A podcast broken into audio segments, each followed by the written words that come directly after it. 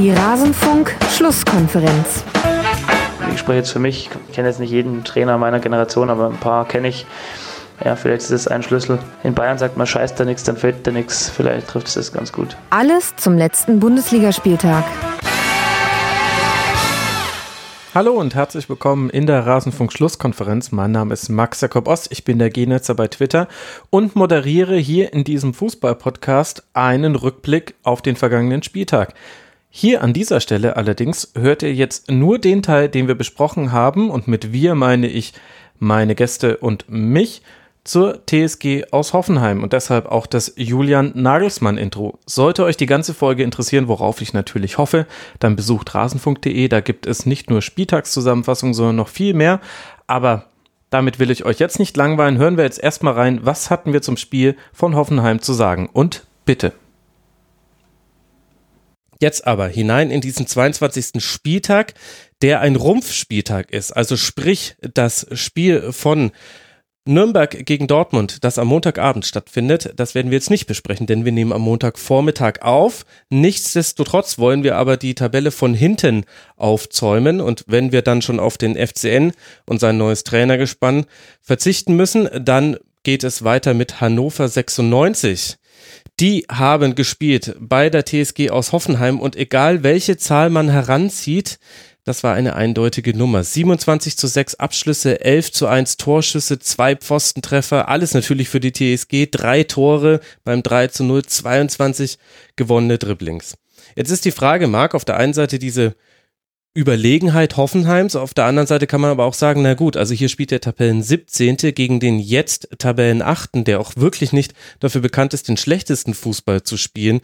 Wo würdest du denn jetzt die Leistung von 96 in den Kontext der Saison einordnen oder wie? Ja, es passt äh, eigentlich relativ gut äh, zu der Saison von Hannover 96. Ähm, wobei ich fast noch sagen würde, da gab es auf jeden Fall Auftritte, die noch deutlich besser waren. Also das, äh, das Spiel war ja absolut unterirdisch. Äh, da können sie fast froh sein, dass sie nicht mit äh, sechs, sieben Stück da rausgegangen sind. Mhm. Äh, ja, also zum Teil unterirdisches Abwehrverhalten, wenn man das 1 zu 0 sieht. Äh, Korb völlig indisponiert und Ostscholek äh, hat dann auch überhaupt nicht die Überzeugung, da noch richtig in den Zweikampf zu gehen, ähm, auch wenn Korb das natürlich schon vorher ähm, ja besonders äh, vorbereitet hat. Was für mich da echt insgesamt auch ein bisschen Angst, äh, was mir Angst machen würde als Hannover-Fan, ist, dass auch wirklich wenig Gegenwehr insgesamt äh, kam. Ich meine, du kannst ja ähm, eine fehlende Qualität irgendwo haben, was dieser Kader sicherlich hat, das ist das eine, aber du kannst wenigstens 100 Prozent geben. Und da hatte ich irgendwie bei, bei Hannover nicht so richtig das Gefühl. Also da waren einfachste Ballverluste ähm, dabei. Sie haben es äh, Hoffenheim insgesamt gar nicht so schwer gemacht, sich diese Vielzahl an Torchancen rauszuspielen. Ähm, ja, Sachen wie Körperspannung, Wille, das äh, ja war einfach deutlich zu wenig, weil das sind ja im Endeffekt auch die Attribute, die du eben im, im Abstiegskampf brauchst. Mhm. Und ähm, ja, also nach dem Erfolgserlebnis, was man ja eigentlich zu Hause hatte gegen Nürnberg, ähm, wo man aber auch sagen muss, dass Nürnberg da natürlich auch kein allzu, kein allzu starker Gegner war, hätte ich mir da schon etwas mehr erhofft, auch wenn es natürlich in Hoffenheim absolut nicht leicht ist, äh, anzutreten. Aber ja, ähm, die Grundtugenden, das ist, das ist für mich äh, das Entscheidende. Das hätte stimmen müssen und das war nicht da. Thomas, bist du ähnlich kritisch mit Hannover 96? Total, fast noch ein bisschen mehr. Also diese Leistungen, auch das Ergebnis letztendlich sind für mich überhaupt keine Überraschung. Also ich sehe 96 sehr regelmäßig. Ähm, das Spiel gegen Nürnberg waren im Grunde 11 gegen 10 und da hatten sie auch genügend Probleme. Thomas Doll hatte die Leistung gegen Nürnberg zum Glück richtig eingeordnet und erkannt, dass noch viel zu tun ist. Aber ich glaube, in dieser Mannschaft steckt in diesem Jahr ähm, kein bisschen mehr drin. Hm. Und normalerweise läuft alles auf den, auf den direkten Abstieg hinaus. Ob Thomas Doyle derjenige ist, der da wirklich nochmal das Ruder herumreißen kann. Ich glaube auch, der, der Fehler ist grundsätzlich erstmal dort gemacht worden, dass man, wenn man diesen Trainerwechsel machen wollte, hätte man den nach der, nach der Hinrunde und dem, dem 0 zu 1 gegen Düsseldorf zum, zum Hinrundenausgang hätte man das vollziehen müssen, um dem neuen Trainer dann auch diese Vorbereitungszeit zu geben. Jetzt wurde gewartet, es wurden Spieler geholt. Also im Grunde genommen hat 96 in dieser Saison alles falsch gemacht, was man falsch machen konnte. Und das spiegelt sich dann entsprechend auch auf dem Platz wieder. Die haben keine, keine Erstligatauglichen Außenverteidiger. Die Innenverteidigung, wenn ich sehe, dass die mit, mit Dreierkette gespielt haben am Samstag wieder und äh, dass Felipe, der alle zwei Wochen verletzt ist und dann mal wieder in die Mannschaft kommt und dann wieder verletzt ist und wieder zurückkommt, ähm, dort eine zentrale Rolle spielt, dass Kevin Wimmer, der ein, ein Schatten seiner selbst ist, äh, der selbst mal war vor, vor äh, einiger Zeit in Köln. Also die Zeit in England hat ihm überhaupt nicht gut getan. Der hat im Grunde genommen alles verloren, was ihn ausgezeichnet hat. Und dann sind da Spieler drin wie Wallace, die eigentlich Leistungsträger sein sollten oder müssten, aber jetzt nun schon Wochen völlig der Musik hinterherlaufen. Wallace hat, hat vor, vor einigen Wochen im Spiel gegen, gegen Leipzig zweimal Willi Orban so dramatisch laufen gelassen bei, bei Standardsituationen. Ich glaube jetzt, wenn ich es wenn ich's richtig gesehen habe, war er auch wieder auf Belfodil zugeteilt. Der war zwar schwer zu verteidigen ihn, aber trotzdem war er nicht dicht genug dran beim, beim 0 zu 2.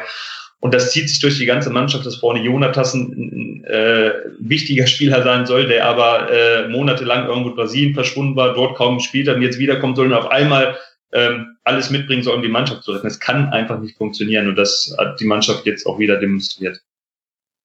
Und nachdem du ja Hannover 96 ein bisschen enger im Blick hast, siehst du etwas, das sich verändert hat mit dem Trainerwechsel hin zu Thomas Doll? Sie haben jetzt schon mal taktisch ein bisschen was anderes gemacht. Das hat er gegen Nürnberg mit der Raute versucht, was dann letztendlich mit dem Sieg auch aufging, dass, dass äh, äh, Nikola Müller zentral auf, auf der 10 gespielt hat und so die Räume in den Strafraum hat und auch die beiden Tore gemacht hat. Aber grundsätzlich, was jetzt äh, die Qualität der Mannschaft kann er nicht äh, anheben. Er kann selbst nicht mehr sagen, den und den Spieler möchte ich haben. Mhm. Ähm, deswegen, es war erstmal vielleicht so ein kurzer Impuls da, das dann auch zum, zum Sieg gegen Nürnberg geführt hat, wenngleich das war 11 gegen 10 gegen eine auch ganz schwach besetzte Clubmannschaft. Ähm, das darf man nicht überbewerten. Ähm, grundsätzlich glaube ich, äh, hätten die jetzt unter André Breitenreiter auch nicht anders gespielt als, als das, was sie jetzt gezeigt haben.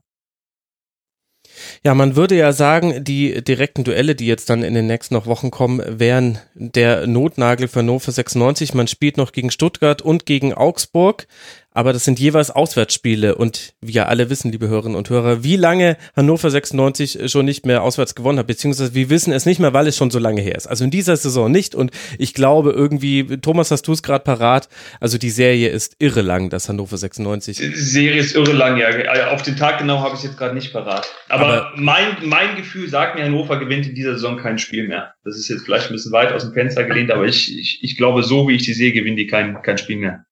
Zurückliegen 27 Auswärtsspiele, lese ich gerade bei uns im Kicker, äh, haben sie mindestens ein Gegentor kassiert. Zumindest ist es nicht der, der sieglose äh, Zeitraum, aber es ist schon ewig her. Ja, und Wahnsinn. Also es war auf jeden Fall die Hinrunde der letzten Saison. Das weiß ja. ich noch vom letzten Spieltag, hatte ich das nachgeguckt und das könnte der fünfte Spieltag. Irgendwie klingt es bei mir sogar im, im Bezug auf Hoffenheim, ob, ob man da gewonnen hat. Aber da bin ich mir jetzt gerade nicht sicher. Auf jeden Fall sehr lange. Es sieht sehr schwierig aus. Auf der anderen Seite, Marc, haben wir mit Hoffenheim eine Mannschaft, die ja jetzt ins Rollen kommt so langsam. Gegen äh, Dortmund dieses 3 zu 3 geholt, jetzt dieses sehr überzeugende 3 zu 0, wenn auch natürlich mit kleiner Klammer, dass Hannover 96 nicht der stärkste aller möglichen Gegner war. Die liegen jetzt, die Hoffenheimer, zwei Punkte hinter dem Europa League Plätzen mit Wolfsburg und dann Leverkusen. Was glaubst du, können die diesen Schwung mitnehmen und danach da noch reindrängen, nach dem, was du jetzt auch in dem Spiel beobachten konntest? Also, dass sie das können, äh, steht für mich außer Frage. Dafür ist die Qualität auch einfach da. Allerdings muss man natürlich sagen, dass wir diese Saison äh, ja eben mit Mannschaften wie Wolfsburg, äh, Frankfurt, ähm, dass da oben echt viel Qualität da ist und viele Mannschaften, die auch einfach eine sehr gute Saison spielen. Deswegen, ich finde es sehr spannend, die Saison.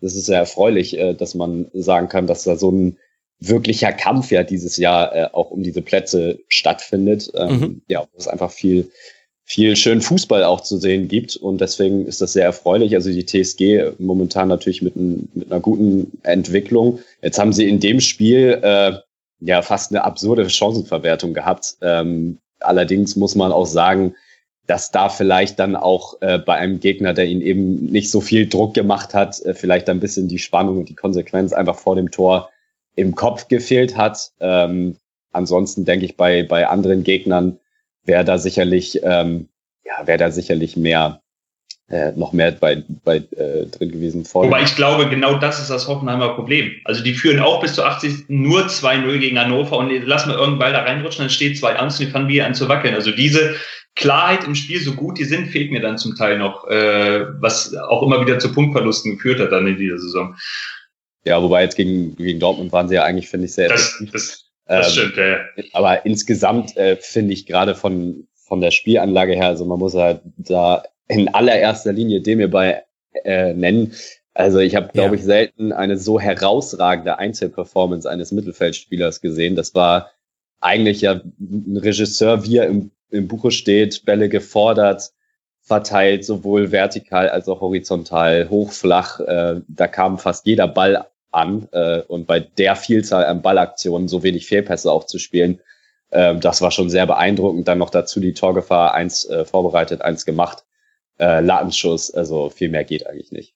Ich glaube, er, ist auch, er hat selten so viele, so viele Freiheiten gehabt wie in diesem Spiel. Also wer auch immer da äh, für ihn verantwortlich war, er hat seinen Job nicht gut gemacht. Ja, das kommt natürlich dazu. Ja, und wir reden halt über den Demirbay, der in der letzten Woche noch zur Halbzeit ausgewechselt wurde in Dortmund und da überhaupt kein gutes Spiel gemacht hat. Julian Nagelsmann sagte dann noch, dass er unter der Woche schon gut trainiert hätte. Aber das ist eben auch einfach schön zu sehen. Es gibt nicht äh, schwarz und nicht weiß, sondern es gibt auch Tagesform. Die hat bei Demirbay gestimmt, die hat auch bei ganz vielen anderen gestimmt. Also Belfodil hatte auch wieder wahnsinnig viele Abschlüsse und war auch sehr gefährlich, wie ich fand. Nico Schulz hat auch gerade wieder eine sehr gute Phase in der Saison. Im Grunde hat er jedes seiner Dribblings gewonnen gegen, äh, gegen Korb dann äh, vor allem, hat auch wieder viele Chancen kreiert und ich finde, dass äh, Joel Linton so einen richtigen Sprung nochmal gemacht hat. Manchmal fehlt ihm meiner Meinung nach noch so ein bisschen der Blick fürs Abspiel. Da gibt es den ein oder anderen Schuss, den er nimmt, wo er nochmal querlegen hätte können. Aber ansonsten finde ich, was die Körperlichkeit angeht und das Bälle festmachen, das ist mir auch schon gegen den BVB aufgefallen, ist es inzwischen ein richtig guter Bundesliga-Stürmer. Ja, der hat eine Top-Entwicklung genommen, eine wahnsinnige Physis, ist, ist unfassbar schwer zu verteidigen für jeden Abwehrspieler. Ähm, und ich glaube, der ist noch längst nicht äh, am Ende seiner Entwicklung. Es ist ein bisschen schade, dass, dass äh, er dann mit Julian Nagelsmann zumindest wahrscheinlich voraussichtlich äh, nicht mehr zusammenarbeiten wird. Aber ähm, gibt ja auch andere gute Trainer, die ihn noch weiterentwickeln können. Aber, aber das ist schon erstaunlich, wie der sich gemacht hat. Und der gehört aktuell wirklich zu den, zu den Top-Stürmern der Liga ja vor allem auch ein, ein kompletter Stürmer für mich, der zumindest auch die, die Anlagen dafür hat, ein, ein richtig guter, kompletter Stürmer zu sein. Und da haben wir ja diese Saison eigentlich, weiß ich, wenn man noch Beispiele wie äh, Weichhorst oder, oder Haller nimmt, äh, mhm. diese, dieser Stürmertyp ist in der Bundesliga absolut ähm, im Hype und auch absolut wichtig. Also wenn wir uns Diskussionen von vor drei, vier Jahren anschauen mit falschen Neuen und äh, ja, also man sieht einfach dieser Spielertyp, äh, den kann jede Mannschaft gebrauchen und ist eigentlich auch, ähm, auch essentiell. Gut, jetzt ganz kurios hat man beim BVB, bei dem Tabellenführer, diesen Spielertypen eigentlich nicht im Kader, aber gut, die, die spielen auch ein bisschen anderen Fußball und ich würde auch sagen, dass dem BVB eigentlich so ein Spieler auch nochmal gut tun würde. Ähm, ja, also insgesamt Joe Linton absolut lohnend zu erwähnen, zu erwähnen und ähm, ja, wie Thomas sagt, da ist sicher auch noch Luft nach oben. Der ist, der ist 22, also das, äh, genau. von dem werden wir da hören. Ich glaube, diesen Schritt zu einem der, der Top-Plus, den wird er dann auch irgendwann machen. Vielleicht dann nach Leipzig. Passt ja alterstechnisch in das RB-Raster. Ja, da könnte noch was gehen. Und besonders erfreulich für Hoffenheim, man hat endlich mal wieder zu Null gespielt. Zum ersten Mal seit dem 15. Spieltag tatsächlich schon mal wieder ohne Gegentor geblieben. Das war ein schöner Nachmittag für die TSG, für die es jetzt dann weitergeht. Leipzig war schon die richtige Referenz, äh, Thomas, ob bewusst oder unbewusst gesetzt. Denn das Absolut ist das, bewusst. Ja, natürlich, natürlich. Wir haben es ja hier mit Profis zu tun. Das ist das nächste Auswärtsspiel für die Hoffenheimer, bevor man dann nach Frankfurt reist. Also das werden zwei interessante Spieltage, auch in der Frage, wie weit nach oben kann man sich vielleicht noch schieben. Leipzig und Frankfurt die nächsten beiden Auswärtsspiele. Für Hannover 96 geht es jetzt gleich zu Hause gegen die Eintracht und dann zum VfB Stuttgart. Das ist dann das erste dieser angesprochenen Auswärtsspiele. Und mit dem VfB Stuttgart haben wir ja dann auch schon den Tabellen 16. nach diesem 22. Spieltag. Hannover 96 steht bei 14 Punkten. Der VfB Stuttgart steht bei Ja, und so endet er auch schon wieder unser Rückblick auf das Spiel von Hoffenheim am vergangenen Bundesligaspieltag. Interessiert euch, was wir auch zu den anderen Spielen zu sagen hatten? Wir legen auch immer einen Schwerpunkt auf je einen Verein pro Sendung. Dann geht doch mal auf rasenfunk.de. Da findet ihr auch noch viele andere Fußball-Podcast-Folgen zu den europäischen Top-Ligen, zu zeitlosen Themen. Ich denke, da dürfte für jeden was dabei sein. Würde mich freuen, euch dort wiederzusehen. Wenn nicht, hören wir uns an dieser Stelle wieder nach dem nächsten Hoffenheim-Spiel. Bis dahin macht's gut. Ciao.